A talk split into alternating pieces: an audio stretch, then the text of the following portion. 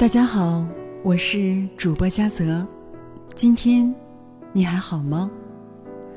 如果你喜欢收听我的节目，你可以在手机上下载蜻蜓客户端，之后搜索孙嘉泽，然后点击打开注册，并且收藏，这样您就可以随时关注到我节目的动态及节目的更新。嘉泽在此表示感谢各位一直以来的支持及关注。每天我都会用一段声音陪你温暖度过。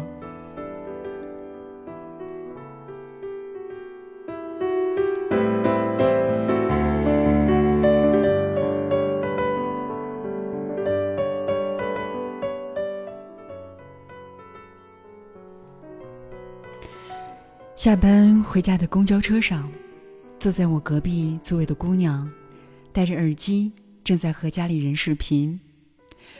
晚上十点的公交车上，并没有很多的人。姑娘的笑声回荡在车厢里。我听见挂掉视频前，她说了这样一句话：“我马上要到家了，等会儿给我开下门。”而我点开手机上倒计时的软件，屏幕上显示着，距离回家还有二十九天。我忘了是从什么时候开始，我习惯在闲来无事的时候，搜一搜回家的车票，看一看家里每天的气温。虽然偶尔也自嘲一下，这样。并不会让回家的日子来得快一些，但还是习惯了这样做。没有办法，那个距离我现在位置一千多公里的地方，有我的家，也有我太多记忆和牵挂。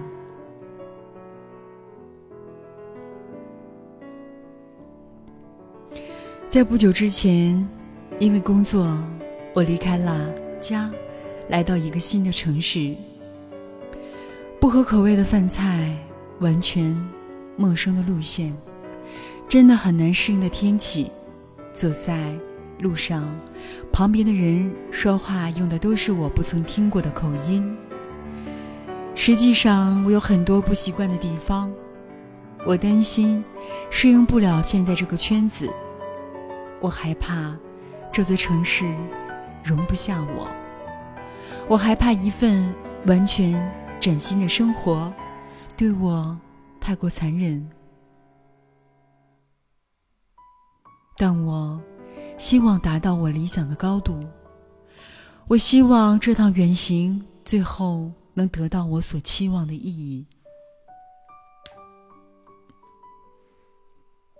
我希望回家的那一天是荣归故里，而不是。不得已的放弃，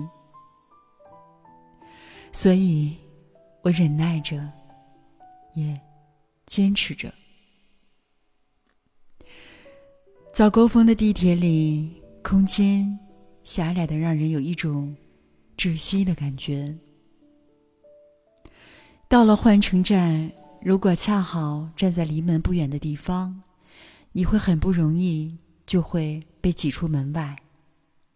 每天三个小时的时间，都在公司和回在住处的路上。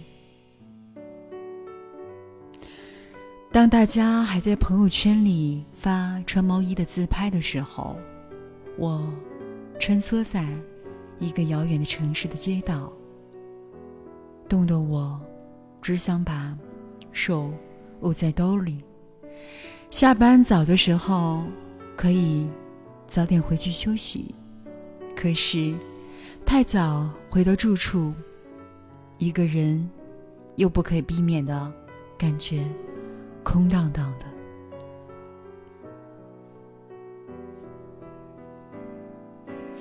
这时，不禁问道：自己孤独吗？孤独，辛苦吗？辛苦，想家吗？想家。但我想，每一个背井离乡的人，心里都清楚的知道，自己一个人解决所有的问题，对于我们这样的人来说，是必备的能力。这个时候，我们要学会的不仅仅是适应新的环境，更要学会把勉强的承受生活变成。得心应手的生活，把无助的自己变成强大的自己。离开家之后，对很多事情，我开始不敢奢求的太多，因为正体会着生活的艰辛，因为不知道下一个问题又在哪里等着我去应付。因为心里清楚，那些曾经陪着我的朋友，如今只能隔着电话，远远的安慰我。所以下班回家，能在地铁上坐到位置，吃了一顿热乎乎的晚餐，这样简简单单的事情，就足以让我开心很久。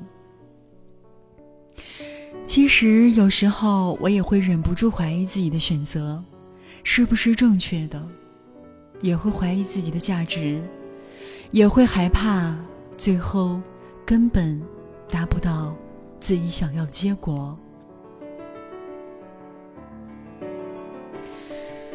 但一想到每次和爸爸妈妈的通话，想到了发薪水，把钱打回家后。父母那种欣慰，想到心里还有很多很多愿望，到目前仍然没有实现；想到我还没有变成更好的自己，那份坚守、阵地的勇气，就又回来了一些。一件事之所以让人即使辛苦也甘愿坚持，背后一定有。支撑我们这样做的理由。不可否认的是，有时候我们谁也无法免俗，我们就是想成为父母的骄傲，就是想在众多同龄人当中能够脱颖而出，我们就是想通过自己的努力向所有人证明我可以。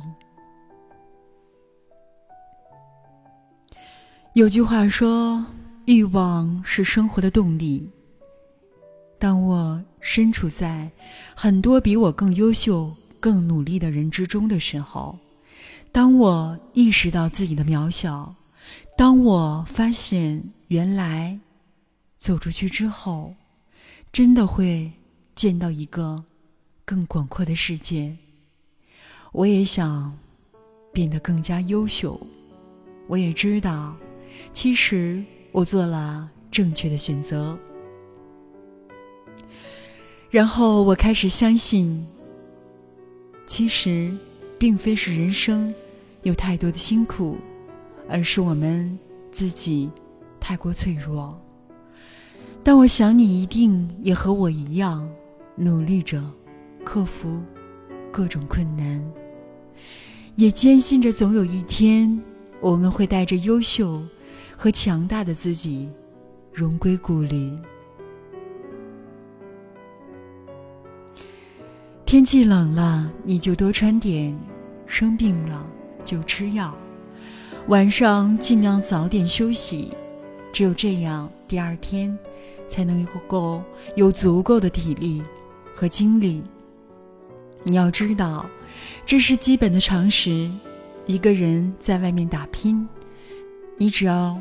自己照顾好自己，另外，早一点适应一个人在外的生活，别太想家，但也不要忘，无论发生什么，都要记得，你还有一个家。希望你真的能够早一点过得像每一次打电话跟父母说的那样，你们不用担心。我在这边，一切都好。